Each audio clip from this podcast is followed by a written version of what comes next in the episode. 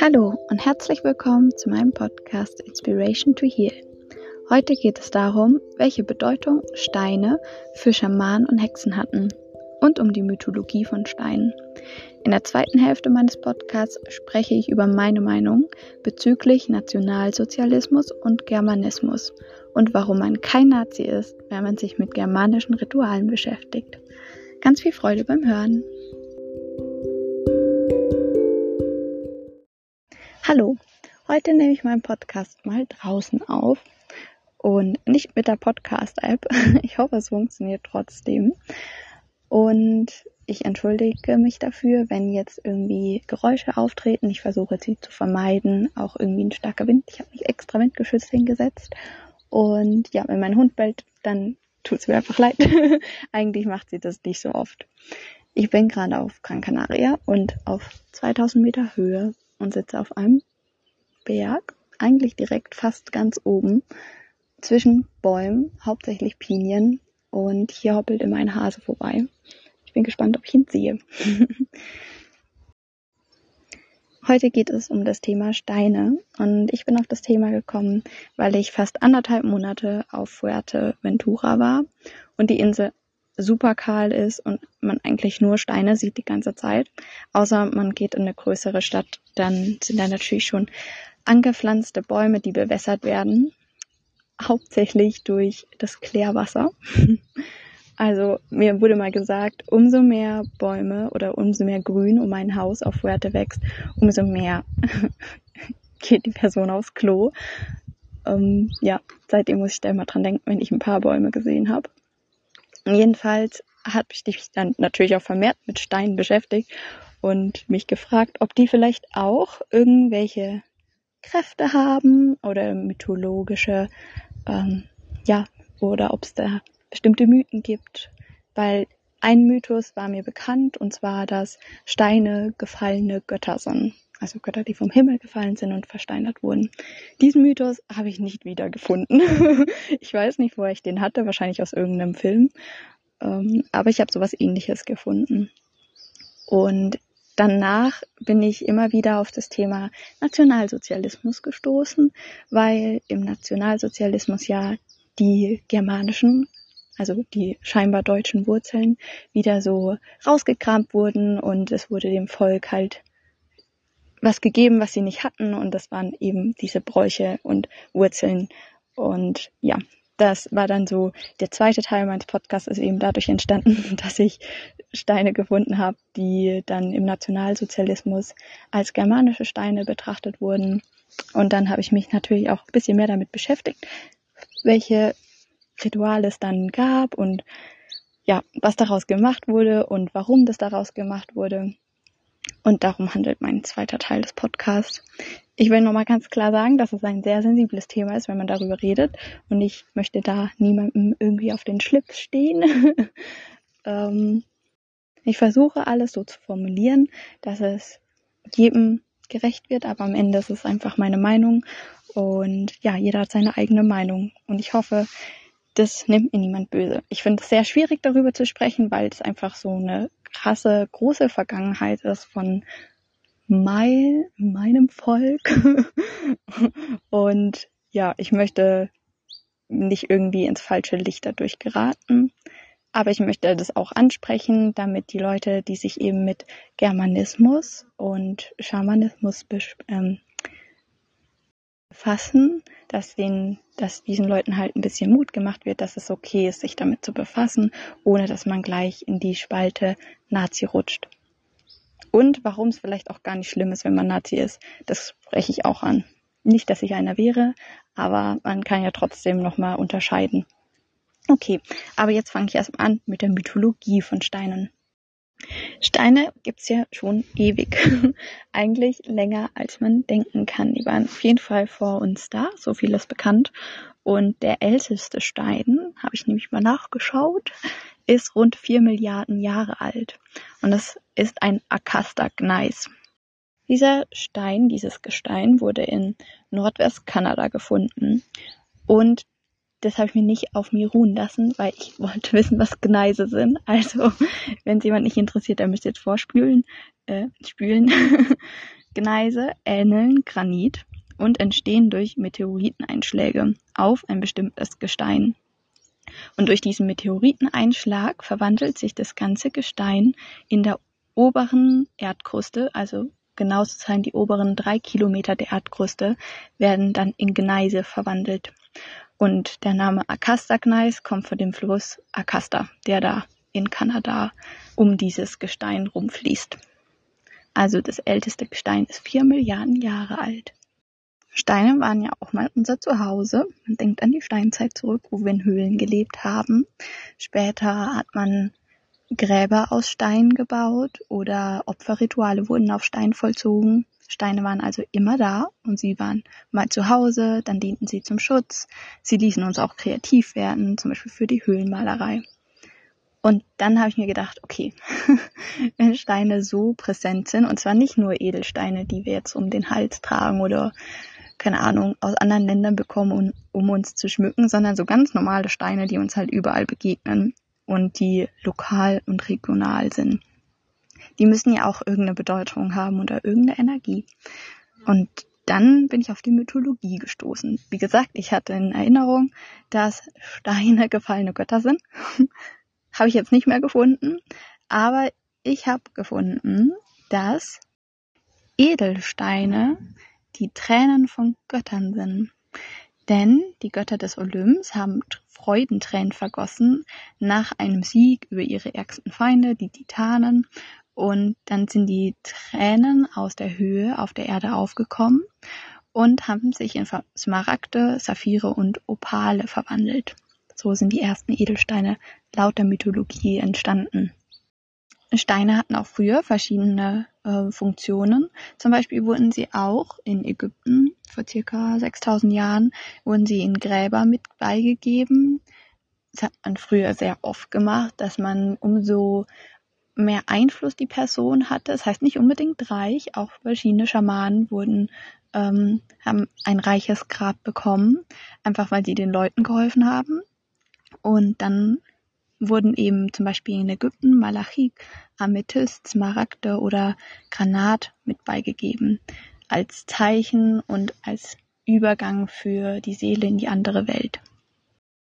Natürlich wurden auch früher schon Steine getragen als Schmuck, um zum Beispiel böse Geister oder Krankheiten zu vertreiben oder einfach als Schutz vor Naturgefahren oder um bestimmte Persönlichkeitszüge zu verstärken, so wie wir das heute auch noch machen mit Edelsteinen.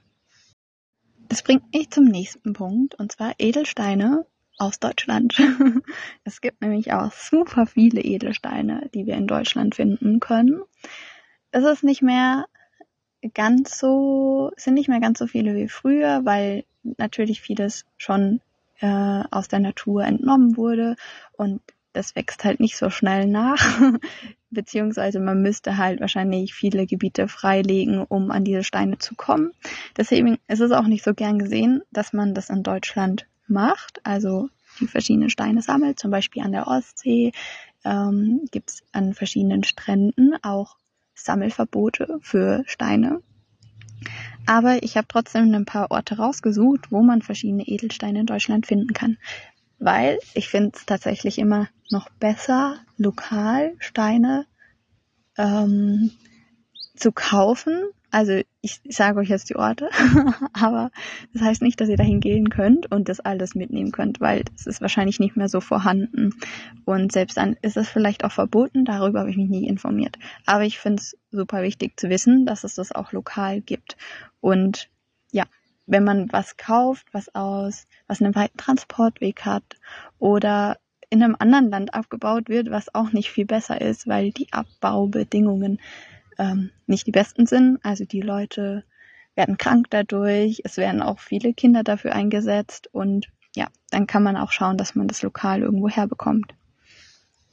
Und meine Meinung dazu ist immer noch, wenn man einen Stein haben möchte, kann man ihn auch Secondhand kaufen, weil es gibt einfach schon so viele und dann gefährdet man niemanden, nicht die Umwelt, nicht irgendwelche Menschen und ja, dann ist man ein bisschen mehr in Harmonie mit dem Universum, wenn man Secondhand seine Sachen kauft. Also es gibt zum Beispiel die Edelsteinstraße in Rheinland-Pfalz. Da wurde Achat, Amethyst, Chalcedon, Jaspis, Bergkristall und Baryt gefunden. Und ihr könnt mal im Internet eine Karte anschauen. Das Gebiet ist relativ groß und es gibt sehr viele Museen, die sich damit befassen, wie das abgebaut wurde früher. Dann in Sachsen kann man Amethyst, Fluorid und Topaz finden. Im Thüringer Wald Amethyst, Achat, Chalcedon, Bergkristall. Und an der Ostsee und in Sachsen-Anhalt kann man Bernstein finden. In Bayern kann man Graphit finden. Und es gibt noch ein paar mehr. aber ich dachte, das wird jetzt ein bisschen viel. Deswegen habe ich es gekürzt. Ähm, aber wer sich interessiert, kann selber nochmal nachschauen.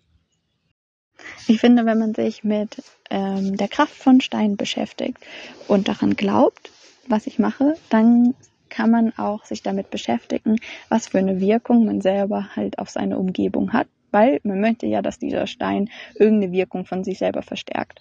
Also muss man sich im Umkehrschluss auch damit beschäftigen, wie wirkt man selber auf die Umgebung. Und wenn man Dinge neu kauft, kann man sich ja denken, dass das jetzt in mehreren Schritten, vielleicht nicht dieser Kaufprozess, dass der irgendwie ähm, schlecht ist für die Umwelt, aber was dahinter steht, bis dieser Stein bei dir ist, da läuft nicht immer alles im grünen Bereich ab. Und wenn man sich eben mit dieser Wirkung von sich selber befasst, dann könnte man ja auch darüber nachdenken, die Dinge einfach secondhand zu kaufen. Weil es gibt wirklich so viele Sachen auf dieser Welt, die sind schon da und die muss man nicht mehr irgendwie beschaffen und da würde niemand zu Leide kommen. Einfach dadurch, dass es in so einem Kreislauf bleibt. Und ich habe mal ein Buch gelesen, das heißt Die Wenderin. Ich finde das super gut. Ich werde es auch nochmal in der Beschreibung verlinken. Es ist gar nicht dick. Man kann es sehr gut nebenbei mal lesen. Und es geht um eine Frau aus Österreich, die schamanisch arbeitet.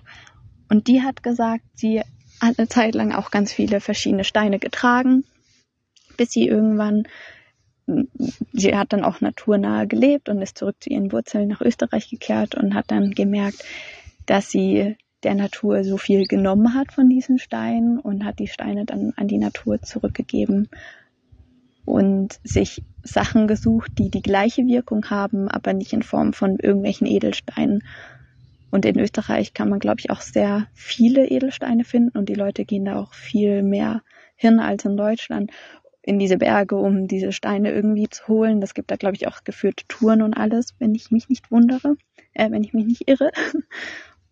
Ja, genau. Und in dem Sinne hat sie dann diese ganzen Menschen gesehen und die in diese Berge reingehen und mit den Steinen wieder rauskommen und hat dann darüber nachgedacht, gedacht, was das mit diesem Berg macht. Und wenn das jeder so macht, dann ist irgendwann nichts mehr da. Und dann hat sie eben als Dankeschön an die Natur ihre Steine zurückgegeben und an verschiedene Orte gelegt. Also ich glaube auch in den Bachlauf hat sie ziemlich viele gegeben. Das bringt mich auch schon zum nächsten Thema.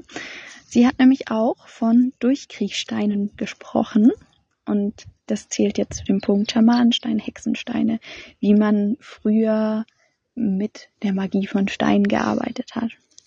Und zwar diese Durchkriechsteine sind sehr große Steine, unter denen man durchkriechen kann. Ähm, und wenn man dadurch durchkriecht, nimmt dieser Stein einem entweder eine Krankheit oder ein Leiden. Und sie beschreibt auch in ihrem Buch, dass sie das jemandem empfohlen hat, der nicht wusste, dass es, dass es ein Durchkriechstein ist und die Magie dahinter. Und diesem Mann hat es geholfen, denn die Kopfschmerzen waren danach weg. Also wer es ausprobieren will, kann sich einfach mal einen Stein suchen, durch den er durchkriecht. Vielleicht funktioniert es ja. Es gibt auch Ahnensteine und das ist so ein bisschen ähnlich wie die Durchkriechsteine man braucht auch einfach zwei Steine, durch die man durchschlupfen kann. Und es bedeutet, dass hinter diesem Stein, also durch dieses Loch durch, das Tor zur anderen Welt ist und zu den Ahnen. Ich finde, das kann man, wenn man daran glaubt, sehr gut in ein Ritual einbauen, wenn man sich mit seinen Ahnen verbinden möchte. Es gibt auch einen Stein aus der Schweiz beim Grabmal der heiligen Ida. Und dort stecken Pilger, die dorthin pilgern, zu diesem Grabmal, ihre schmerzenden Füße hinein und dieser Stein nimmt dann, dieser Lochstein nimmt dann diese Schmerzen. Also auch hier wieder ähnlich wie die Magie von einem Durchkriechstein. Und in Einsiedeln, das liegt auch in der Schweiz, werden erkrankte Glieder auch wieder in die Höhlung eines Blockes gelegt. In Skandinavien hingegen salbt man die Steine gegen Krankheiten. Also da legt man nicht seine Glieder auf den Stein, sondern man salbt einen Stein ein, der dann diese Krankheit nimmt. Jetzt kommt was ganz Crazyes. Durch die Berührung mit verschiedenen Steinen, in der Schweiz wieder, ähm, kann es zu einer spirituellen Empfängnis kommen. Und zwar, wenn Frauen auf Stein rutschen, also runterrutschen und die Verbindung mit Wasser verstärkt die Symbolik. Und es wird empfohlen, wenn man jetzt Schwierigkeiten hat, Kinder zu kriegen, das zu machen. Und dieses Wasser, was dann über den Stein sprudelt, steht für das Lebenswasser aus von dieser Göttin, woran die Menschen glauben. Also wenn jemand ein Kind möchte, kann er ja mal über einen Stein rüberrutschen. Ich find's lustig, aber ich find's auch super interessant, dass diese ganzen Steine alle irgendwie so die ähnliche Thematik haben, dass sie entweder ein Leiden nehmen oder was Gutes zurückgeben, indem man sich mit ihnen verbindet. Nichts anderes machen ja auch die Schmucksteine, die wir tragen. Doch ich glaube nicht daran, dass man ähm, zu, also ich glaube nicht an so eine spirituelle Empfängnis, weil wenn man jetzt nur auf so einem Stein hin und her rutscht, dann reicht es halt nicht aus, um ein Kind zu bekommen. Dafür braucht man einfach am Ende Geschlechtsverkehr. Aber vielleicht habe ich das einfach nur nicht hier in meinen Informationen gefunden und es soll einfach nur symbolisch das verstärken, wenn man gerade versucht, ein Kind zu bekommen. So, und jetzt der Übergang zum Nationalsozialismus und zwar anhand der externen Steine. Die stehen in Deutschland und wurden in der Zeit vom Nationalsozialismus wiederentdeckt. Also es wurde gesagt, dass es eine germanische Kultstätte ist.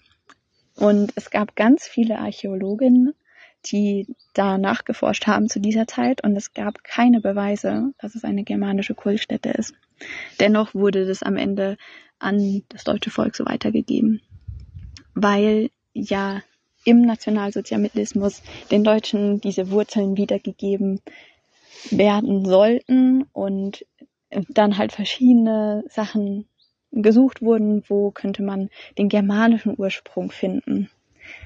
Jetzt ist aber das Ding, das habe ich rausgefunden, nachdem ich recherchiert habe, dass es keinen germanischen Ursprung gibt, sondern früher gab es verschiedene, es gab richtig viele germanische Völker. Es gab nicht eine Einheit und das waren dann das germanische Volk, was dann später das deutsche Volk wurde, sondern es gab halt verschiedene Völker und die waren überall in Europa verteilt. Und diese ganzen Völker als Einheit hießen germanische Völker. Also die Deutschen stammen nicht von diesem einen germanischen Volk ab, sondern von verschiedenen Völkern, die sich überall in Europa verteilt hatten, miteinander vermischt wurden. Und jedes Volk hatte in, in die Richtung germanischer Glaube oder heidnischer Glaube dann auch. Und diese germanischen Stämme wurden später zu, also dazu gezwungen, sehr, also in der Mehrheit wurden sie dazu gezwungen, sich zum christlichen Glauben zu bekennen. Und dadurch wurden diese ganzen heidnischen Rituale, erstmal sind die verschwunden. Und da hat sich dann der Nationalsozialismus hat es wieder aufleben lassen und wollte hat nach dem Urvolk der Deutschen gesucht und ja, wollte den Deutschen ihre Wurzeln zurückgeben. Die, diese germanischen Stämme, die haben sich früher aber eben nicht als Volk verstanden. Dadurch, dass es halt äh, in der römischen Geschichtsschreibung, das sind, das sind ja die Quellen, anhand der wir heute wissen, dass es diese Stämme gab. Und in dieser Geschichtsschreibung wurde es aber so dargestellt, dass es eben ein germanisches Volk gab. Aber diese Völker hatten ähnliche Rituale, die, die haben sich geähnelt, deswegen hießen sie ja als Überbegriff germanische Stämme, aber sie waren innerhalb sehr unterschiedlich. Und es gab auch Auseinandersetzungen. Was hat es jetzt mit dem zu tun, was wir heute, wo wir uns heute mit beschäftigen? Ich finde es manchmal sehr, sehr anstrengend, wenn ich über germanische Stämme und Germanismus allgemein recherchiere und darauf stoße, was daraus gemacht wurde. Also im Nationalsozialismus wurden verschiedene Runen dafür verwendet, die aussehen, zum Beispiel gibt eine Rune, das ist die Lebensrune, Ähm, die sieht aus wie das SS-Zeichen und es gibt daher sehr viele Runen, die verboten sind, weil die eben im Nationalsozialismus für negative Zwecke verwendet wurden. Und ich sehe das auch vollkommen ein. Aber es ist manchmal äh, sehr nervig, wenn man dann Sachen recherchiert und sich dann mit diesem Thema auseinandersetzen muss. Das mache ich auch gerne, aber diese zwei Themen hängen so eng miteinander zusammen, dass es manchmal schon, dass ich daran halt, dass ich mir halt überlege, so, bin ich jetzt ein Nazi, wenn ich mich damit beschäftige und diese Rituale aufleben lasse? Und natürlich bin ich es nicht, weil Nazi macht viel mehr aus, als einfach nur sich mit germanischen germanischen Ritualen zu beschäftigen.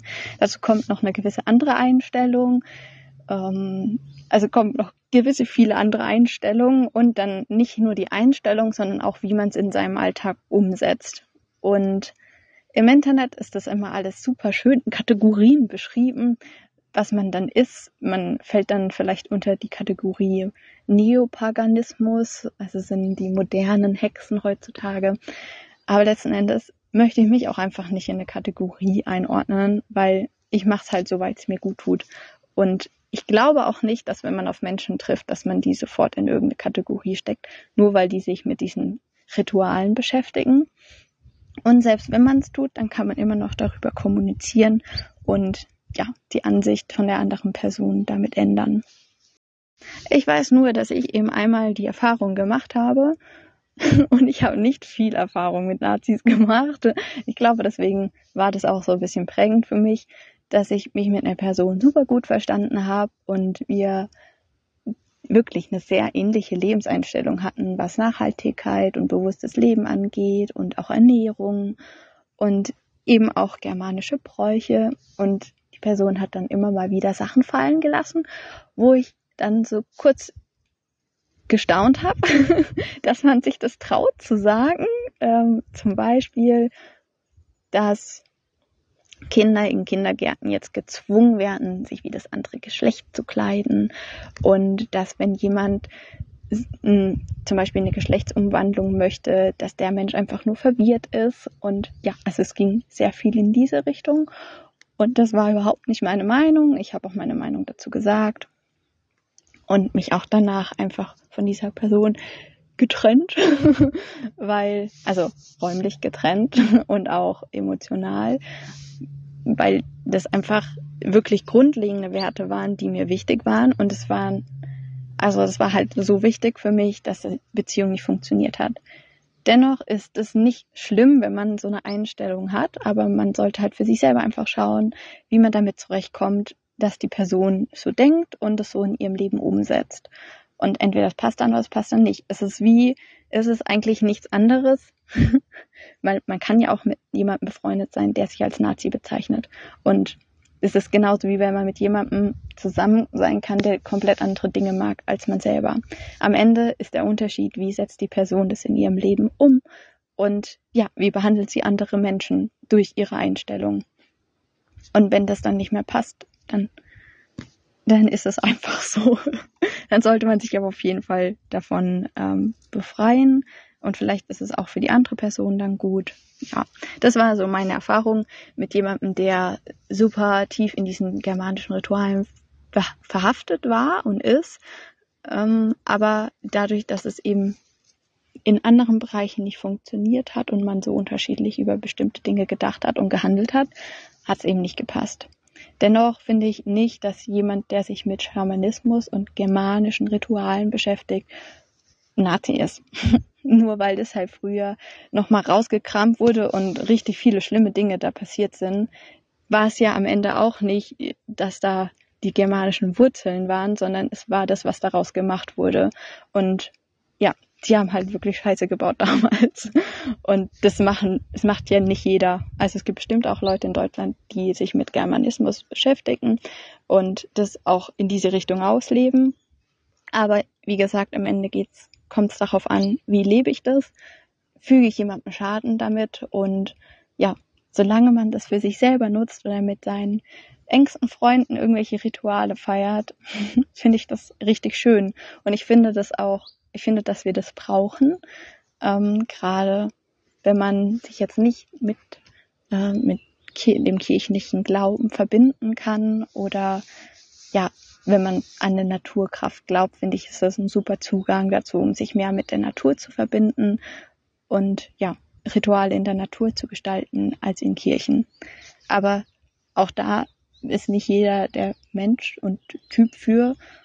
Und es gibt Menschen, für die fühlt sich das gut an und die, finde ich, kann man auch darin bestärken, das weiterhin zu machen. Und das versuche ich in meinem Podcast, dass ich euch darin bestärke, dass man das leben kann, dass man sich mit diesen Ritualen befassen kann und auch mit dem geschichtlichen Hintergrund, mit der Mythologie von verschiedenen Dingen und dass man das auch wieder ein bisschen aufleben lässt. Ich finde nämlich Rituale in der Natur sollten wir viel mehr machen. Wir sollten uns generell mehr mit der Natur verbinden, weil wir so getrennt davon leben. Wir sind eigentlich immer nur in unseren Häusern oder in einem anderen Haus an unserem Arbeitsplatz und wir sind so wenig wie noch nie in der Geschichte in der Natur. Und gerade diese germanischen Rituale sind ein super Weg, um wieder dahin zu kommen und sich auch, ja, ein bisschen Demut zu entwickeln, der Natur gegenüber, weil wir heutzutage so sicher leben und früher war das Leben nicht so sicher. Da hatte man mehr Respekt vor der Natur, man hat mit ihr kommuniziert, man hat zu ihr gebetet, man hat um Schutz gebeten. Und heute brauchen wir das alles nicht mehr, weil wir so sicher leben, weil wir für uns selber sorgen können. Wir brauchen die Natur eigentlich nicht und wir sehen unsere Verbindung nicht mehr, weil wir brauchen sie schon, aber wir wertschätzen diese Verbindung nicht. Und da finde ich, ist dieser Zugang zu unserer Vergangenheit, die wirklich nicht nur in Deutschland stattgefunden hat, wie wir jetzt wissen, sondern es war auf ganz Europa verteilt. Äh, ja, also kann man äh, so machen und sollte man so machen, meiner Meinung nach, solange man niemandem schadet und sich gut anfühlt. In, jetzt zum Abschluss noch in der Episodenbeschreibung habe ich ein YouTube-Video verlinkt. Das ist super gut, da wird super gut erklärt, was unsere Wurzeln sind und wie die germanischen Stämme gelebt haben. Und das Video ist nicht zu lang. Und ich habe noch einen anderen Link beigefügt, wo es nochmal speziell um das Thema Germanismus und Nationalsozialismus geht. Der Artikel ist ein bisschen anspruchsvoller, aber ich finde, da wird es sehr gut erklärt und wird auch nochmal hervorgehoben, dass wir eben nicht von diesem einen germanischen Volk abstammen, sondern dass es sehr viele Völker gab und dass die auf ganz Europa verteilt sind und dass eigentlich dann auch in ganz Europa in jedem Menschen vielleicht ein bisschen ein ja germanischer Stammesvorfahre steckt und dass wir in dem Sinne dann auch wieder alle gleich sind, sind wir ja sowieso. Aber eben in der Zeit des Nationalsozialismus wurde das eben nicht so gesehen und ich finde, da wurde es auch auf jeden Fall verfälscht dargestellt. Dadurch, dass schon allein verbreitet wurde, dass es eben dieses eine germanische Volk gab, was es definitiv nicht gab. Und genau. Also, wenn es jemanden interessiert, dann könnt ihr da gerne nachschauen. Und auch auf meinem Blog habe ich noch ein bisschen mehr persönlichere Dinge über mich geschrieben, also speziell jetzt über die Reise und da ist auch mein Instagram-Account verlinkt. Wenn euch das interessiert, dann schaut euch, schaut da gerne vorbei. Und sonst hören wir uns das nächste Mal. Bis dann!